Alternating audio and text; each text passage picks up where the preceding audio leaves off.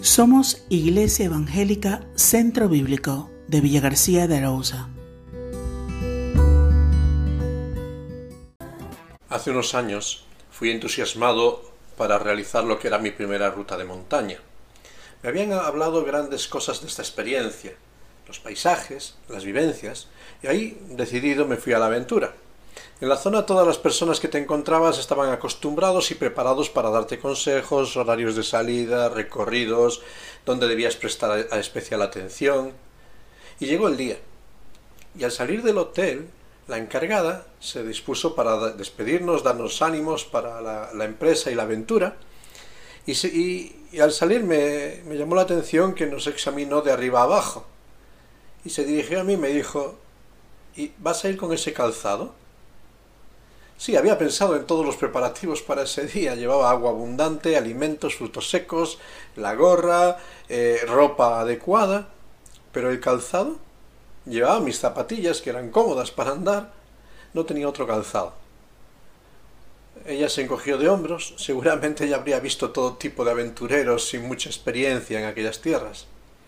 Cuando llegué a la ruta me di cuenta de pronto de su preocupación piedras sueltas, grandes piedras, un firme de montaña irregular, tierra resbaladiza. Aún así, logramos terminar la, la, ruta sin grandes incidencias, pero las zapatillas ya no sirvieron para mucho más, y los, los pies, desde luego, quedaron muy, muy resentidos de la experiencia. Hoy en día es que tenemos calzados para cada ocasión, actividad, deporte, calzado para todo tipo de eventos, climatología, superficies o terrenos. Pero el calzado del soldado es mucho más importante, porque la vida misma depende de la comodidad, resistencia o estabilidad que proporcionan las diferentes circunstancias.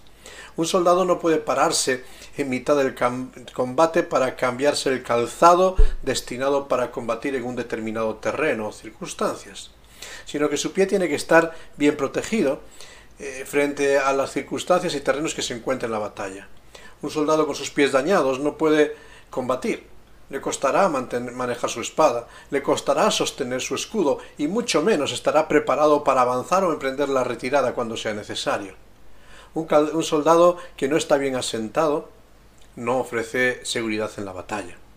Del mismo modo, el calzado espiritual es el que nos aportará la estabilidad a la hora de empuñar la, palabra de la espada, la espada de la palabra, a, a sostener el escudo de la fe. Ese calzado nos protegerá de los tropiezos, nos evitará caídas y resbalones y nos sostendrá para no sufrir grandes derrotas. En la literatura bíblica es relevante la importancia que se le da al pie y por tanto la preocupación del pie. Debido al polvo del camino, era preciso lavarse los pies con frecuencia. A la llegada a una casa, el dueño o generalmente un siervo lavaba los pies del visitante. Como mínimo tenían que ofrecer agua para poder lavarse los pies. Así lavarse los pies vino a ser una expresión de hospitalidad y la prestación de este servicio era un símbolo de humildad.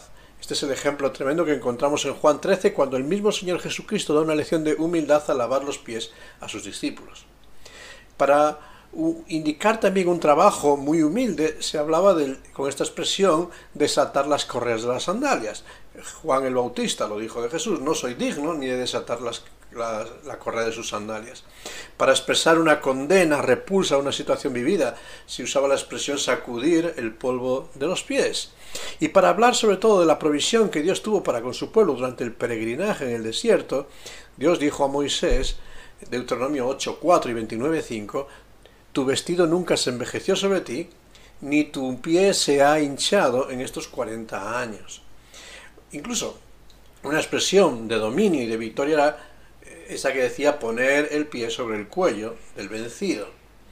Y hay numerosas expresiones vamos a encontrar a lo largo de la Biblia que hacen referencia a los pies. Cubrirse los pies, un eufemismo para simbolizar hacer las necesidades, hablar con los pies, para esa gesticulación que, que habla todo el cuerpo, pues se decía hablar con los pies, sentarse a los pies, esta actitud de un discípulo que recibe enseñanza, eh, incluso hay referencias en cuanto a los pies que hablan en cuanto a la conducción el camino con Dios. Salmo 121.3, no dará tu pie al resbaladero.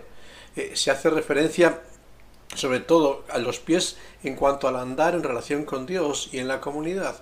Eh, Juan, eh, Job, perdón, Job 23.11, es curioso cuando dice, hay este hombre de fe, mis pies han seguido sus pisadas. Fíjate expresión, mis pies han seguido sus pisadas, han seguido un comportamiento moral acorde con la voluntad de Dios.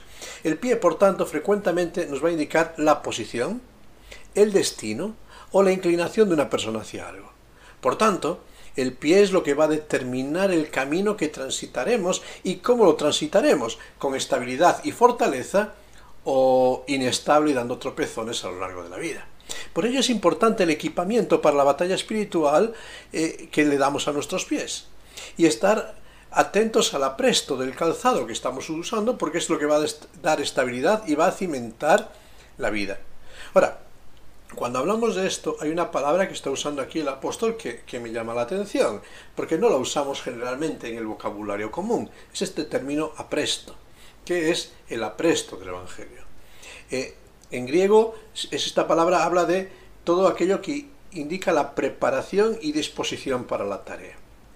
En el lenguaje militar, se utilizaba este término para referirse a la disposición o preparación para una tarea concreta, estar equipado con todo lo necesario para atender las necesidades del camino, las necesidades que se van a, presentar en el desarrollo de esta tarea. Pero también es un término que se usa en el ámbito textil. En el textil se habla del apresto como la preparación a la cual se someten los tejidos para que queden suaves, consistentes, de tal modo que se facilite incluso su planchado y que cuando está siendo planchado incluso no pierdan su color. El apresto habla de la eh, consistencia entonces de ese textil. Pero incluso apresto también se habla en educación. En educación es la tarea de facilitar el aprendizaje del alumno según las diferentes etapas del desarrollo con el fin de que este alumno se encamine hacia su madurez, el apresto. Por tanto, al usar esta palabra, lo que Pablo está afirmando es que para combatir en la batalla espiritual, el cristiano tiene que tener un sólido fundamento sobre el que afirmarse, una base sobre la cual crecer, dar estabilidad y enfrentar los conflictos, una base que nos dé seguridad, estabilidad y defensa, haciéndonos libres para poder avanzar sin perder nuestra identidad. Tener un buen calzado significa nada menos que estar bien asentados y convencidos de nuestra creencia, disponiendo de los recursos para superar cualquier adversidad del camino que se van a presentar, confrontar cualquier engaño que, que nos haga creer que no podemos, que no valemos o que somos inútiles y que se van a presentar, y hacer esto, avanzar y soportar todo esto acatando las demandas de la fe. Ahora, para crear bases sólidas, personales, internas, es necesario considerar muchos aspectos, pero el punto de partida es evaluar el terreno. Para elegir el calzado, necesito evaluar el terreno en el que me muevo, dónde me encuentro. Y esto es esencial para elegirlo bien. Y tenemos que ser conscientes de quiénes somos y de cómo estamos usando nuestros pensamientos, valores, hábitos, fortalezas, relaciones, sistema de creencias para tomar decisiones. El terreno que pisamos tenemos que analizarlo. Ahora, ¿cuál es el terreno que pisamos en el día de hoy frente a la batalla espiritual? Y el terreno que pisamos es el de un mundo en conflicto. Y por eso nuestro calzado tiene que ser adecuado para ello. Vivimos rodeados y perseguidos por el conflicto. Vivimos rodeados, y más que nunca somos conscientes de ello, de conflictos internacionales. Vivimos afectados por conflictos sociales, sanitarios, económicos, de todo tipo nos afectan también de forma directa los conflictos familiares. Y desde luego, tenemos todos conflictos personales e individuales. Es decir, vivimos en un entorno que más que nunca necesita de una forma urgente la reconciliación. Y para entrar en este terreno, tengo que reconocer en primer lugar quién soy en todo este conflicto. ¿Soy una víctima? ¿O soy responsable de las crisis y conflictos que me afectan en mi mundo interior y en, el entorno. Porque tengo que empezar pensando para elegir el calzado sobre el cual construir mi vida, que el conflicto y, el gran conflicto que afecta a mi vida no son los conflictos internacionales, no es la guerra que me rodea, no son las crisis sanitarias, sociales o económicas, no son los ambientes familiares en esta batalla espiritual el primer problema soy yo. El primer problema radica en los conflictos interiores y personales que yo tengo y que me impiden alcanzar paz y ofrecer paz. Y por eso tengo que reconocer en primer lugar una realidad. Soy pecador. Y lucho con el pecado que mora en mí. Lucho en primer lugar con mis adicciones, con mis debilidades, con mis torpezas, con mi orgullo, con mis pasiones, etcétera, etcétera. Quiero el bien, lo conozco, pero no lo alcanzo. Y si te das cuenta, este es el primer y gran engaño que Satanás ha derramado sobre la humanidad. Y es el primer engaño que nos impide tener paz y vivir en conflicto constante. Y allí en Génesis 3, el primer engaño que le dijo a Adán y Eva, eh, el diablo fue, conoceréis el bien y el mal. Claro que sí. Y claro que podemos distinguir lo bueno y lo malo con cierta perfección. Y sobre todo porque lo experimentamos en los efectos que, que reporta nuestra vida. Pero lo que el enemigo no nos ha dicho ni nos dice es que conoceremos el mal, pero no podremos evitarlo. Conoceremos el bien, mas no podremos lograrlo y alcanzarlo. Y así nos encontramos en esta batalla interna que el mismo apóstol Pablo nos presenta cuando escribe allí en Romanos 7, versículos 18 al 24, unas palabras que bien podíamos decir cada uno de nosotros. Y el apóstol Pablo decía, yo sé que en mí, fíjate, no en el entorno, esto es, en mi carne, no mora el bien porque el querer el bien está en mí, pero no el hacerlo. Porque no hago el bien que quiero, sino el mal que no quiero, eso hago. Y si hago lo que no quiero, ya no lo hago yo, sino el pecado que mora en mí. Así que queriendo yo hacer el bien, hallo esta ley que el mal está en mí, porque según el hombre interior me deleito en la ley de Dios, pero veo otra ley en mis miembros que se revela contra la ley de mi mente y que me lleva cautivo a la ley del pecado que está en mis miembros. Y termina diciendo el apóstol Pablo, miserable de mí, ¿Quién me librará de este cuerpo de muerte? ¿Quién me librará de este cuerpo en el cual estoy inmerso en una batalla, en un conflicto? ¿Cómo puedo equiparme para esta batalla personal? ¿Cuál es el equipo para sustentar toda mi vida y que pueda tener calma y victoria en esa batalla que tengo en mis miembros? El apóstol Pablo lo tiene claro. Y cuando nos habla del equipamiento para la batalla espiritual y frente a todos los ámbitos de la batalla espiritual, nos dice, calzados con el apresto del Evangelio de la paz. Fíjate, claro que aquí Pablo nos está presentando una gran realidad. Hay buenas nuevas para nosotros que estamos en el conflicto. Ahora, estas buenas nuevas, aquí, Evangelio, a veces nos va la mente a predicar hacia otros y a ir más allá. Pero esto no tiene que ver con este llamado de la Gran Comisión a ir. El llamado que está presentándonos Pablo en Efesios, en, este equipamiento y en estas armaduras espirituales para estar firmes. Tiene que ver con estar estable y sosteniendo mi vida en medio de los conflictos. Ahora, este Evangelio, que realmente va a darme estabilidad en la vida, sobre el cual tengo que asentarme para la batalla, me reporta tres verdades esenciales que tengo que descubrir. Son buenas noticias de la paz. Fíjate, es el Evangelio de la paz. Las buenas nuevas de que estamos en paz con Dios. Las buenas nuevas de que todo este cuerpo miserable, que, no podemos vencerlo, si hay una esperanza para cada uno de nosotros. Y, Pablo, al terminar estas palabras que acaba de decir en Romanos 7, va a darnos la respuesta a la pregunta, ¿quién me librará de este cuerpo de muerte? ¿Quién me librará de este conflicto constante de debilidad y fracaso? Y Pablo responde en Romanos 7:25, gracias doy a Dios por el Señor Jesucristo. Gracias doy a Dios por Jesucristo Señor nuestro Gracias porque en Cristo, nos lo ha dicho en Romanos 5, versículos 8 a, Dios, 8 a 10, perdón, en Cristo, Dios muestra su amor para con nosotros. Y fíjate, lo muestra en que siendo aún pecadores, Cristo murió por nosotros. Y sigue diciendo Pablo, y mucho más estando ya justificados por su sangre, por él seremos salvos de la ira. Porque si siendo enemigos fuimos reconciliados con Dios por la muerte de su Hijo, mucho más, estando reconciliados, seremos salvos para vida. Fíjate, es por la obra de Cristo que nosotros podemos tener paz con Dios. Romanos 5.1. Justificados pues por la fe, tenemos paz para con Dios por medio de nuestro Señor Jesucristo.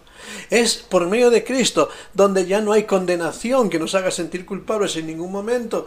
Romanos 8.1, ninguna condenación hay para los que están en Cristo Jesús.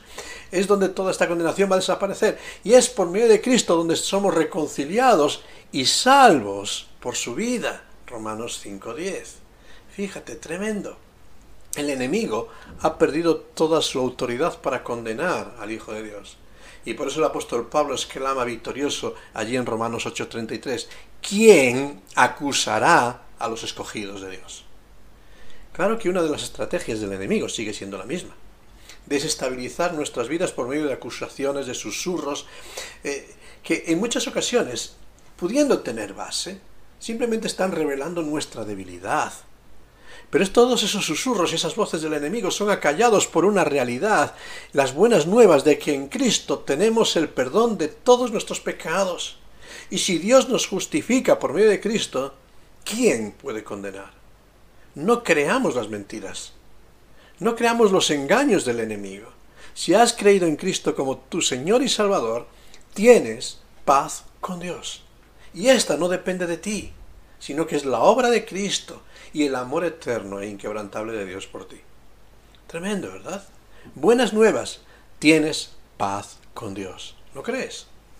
Pero también el Evangelio, que va a dar estabilidad para nuestra vida en la batalla espiritual, es que teniendo paz con Dios, ahora somos uno en Cristo y uno con Cristo. Estando en paz con Dios tenemos la gran bendición de la presencia de Cristo constantemente. Formamos parte del equipo de Cristo. Y formar parte del equipo de Cristo no quiere decir que las batallas, aflicciones o seducciones de la vida no nos van a afectar. Claro que si seguimos viviendo en conflicto, seguimos teniendo que luchar para estar firmes. Pero sí que tenemos la seguridad de que en Cristo, Romanos 8:37, somos no vencedores somos más que vencedores. Vamos mucho más allá que esta, que esta victoria. En todas las batallas de la vida sabemos que está Cristo a nuestro lado y eso nos insufla ánimo y esperanza. Hay una escena en el Evangelio de Juan, capítulo 18, que muchas veces la vemos parcial. Es esa escena en la cual Pedro saca la espada de su vaina para cortar la, oreja del siervo de sumo sacerdote. ¿Por qué Pedro saca la espada en ese momento? ¿Por qué sacó esta espada ese hombre con coraje, con valor? Es que Pedro era tan impulsivo, sí que lo era, y actuó de forma impulsiva, pero actuó porque realmente Pedro estaba confiado en el poder que tenía estando Jesús a su lado. Justamente antes de desenfundar su espada, Pedro tenemos la escena en la cual aquella turba que viene llena de hostilidad y armada para prender a Jesús se acerca y cuando se acerca a Jesús Jesús les pregunta ¿a quién buscáis? Y cuando Jesús les va a responder a esta búsqueda diciendo yo soy, nos dice Juan 18:6 que toda aquella multitud dio un paso atrás y cayó al suelo. Ante la palabra de Jesús, la simple palabra de Cristo, tumbó a toda aquella turba armada llena de resentimientos. ¿Qué seguridad reportó esto a Pedro, que echó mano de su espada y dijo, pues si estoy con Cristo puedo conquistar el mundo? Actuó impulsivo, ¿verdad? Pero es la misma convicción que tenía Eliseo en lo antiguo, cuando estando rodeado por todo el ejército sirio, su, su criado lleno de temor tenía esta convicción, eh, más son los que están con nosotros que los que están con ellos, segundo de Reyes, segunda de Reyes 6.16. Y cuando Dios abre los ojos del siervo, del siervo de Eliseo, vio toda la montaña llena del, ejército de Dios protegiéndoles. La misma convicción que recibió el rey Josafat ante sus enemigos cuando recibe de Dios esta palabra, no temáis ni os amedrentéis delante de esta multitud tan grande, porque no es vuestra la guerra, sino de Dios. La presencia de Dios marca la diferencia. Y así podemos exclamar, el creyente, los cristianos, que frente a todas las aflicciones de la vida podemos decir, gracias sean dadas a Dios, porque nos da la victoria por medio de Jesucristo, nuestro Señor. 1 Corintios 15, 57. En Cristo ya tenemos la victoria, incluso frente a la muerte. Y esas son las buenas nuevas del Evangelio que nos traen paz, aún viviendo inmersos en el conflicto. Cuando confías en Cristo, puedes decir, tengo paz, porque la victoria es segura. Y teniendo paz, teniendo victoria segura, hay una tercera realidad que nos ofrece el Evangelio, las buenas nuevas de que no tenemos que temer a ningún enemigo. Si Dios está con nosotros, no queda lugar para, para el enemigo. En el conocido Salmo 23, el salmista lo expresaba así, aunque ande en valle de sombra de muerte, de aflicción, de conflicto, no temeré mal alguno, porque tú estarás conmigo. Poco después, Salmo 56, versículo 4. El salmista vuelve a decir, en Dios he confiado, no temeré, ¿qué puede hacerme el hombre? Cada vez que la guerra se recrudece, cada vez que el enemigo se abalanza para atacarnos, nuestros pies eh, afirmados en el sólido fundamento del Evangelio de la paz, de la presencia de Dios, del cuidado de Dios, por medio del cual Dios pasó de ser nuestro enemigo, nuestro juez, a ser nuestro defensor. Nos sostiene ahora en la batalla. Aquellos que antes éramos enemigos de Dios, ahora somos sus hijos y protegidos. Y por eso el propio apóstol Pablo va a decir, Romanos 8:31, si Dios es por nosotros, ¿quién contra nosotros? Y, en base a toda esa realidad añade Romanos 8, 37 a 39, por lo cual estoy seguro. Fíjate, estoy bien calzado, afirmado y estable, de que ni la muerte, ni la vida, ni ángeles, ni principados ni potestades, ni lo presente, ni lo porvenir, ni lo alto, ni lo profundo, ni ninguna otra cosa creada nos podrá separar del amor de Dios que es en Cristo Jesús, Señor nuestro. Romanos 8, 37 a 39. Nada, ningún conflicto me puede quitar la estabilidad si he cimentado mis pies en el Evangelio. Permanecer firme en la batalla espiritual no depende de nosotros, sino del calzado que escogemos para nuestros pies. Hay calzado que en esta vida se nos ofrece, que puede parecer muy agradable, estético, feliz, que disimula nuestras debilidades y pecados y que presente, pretende exaltar nuestro ego, pero que al final nos lleva a la muerte. Sin embargo, hay un calzado, el Evangelio de la Paz, que nos confronta con nuestra debilidad, con nuestro pecado, con nuestras miserias, pero que al final nos lleva a la victoria y a la paz, y está solo, está en el Señor Jesucristo y la fe depositada en Él. Es necesario, para luchar, definir en qué equipo estamos. Por medio de la fe en Cristo tenemos paz con Dios. Rechazando la voz de Cristo podemos tener la paz del mundo, pero toda esa paz es efímera, porque desaparece cuando tengamos que comparecer delante de Dios. La paz con Dios es eterna, porque aunque tengamos que transitar por valles de sombras, de, de muerte, de conflictos, al final Dios nos protege, Dios está siempre presente y nos recibe en la eternidad. ¿Qué paz eliges? ¿Qué calzado eliges para esta vida? ¿Lo que Cristo te ofrece o lo que el mundo intenta seducirte con ella?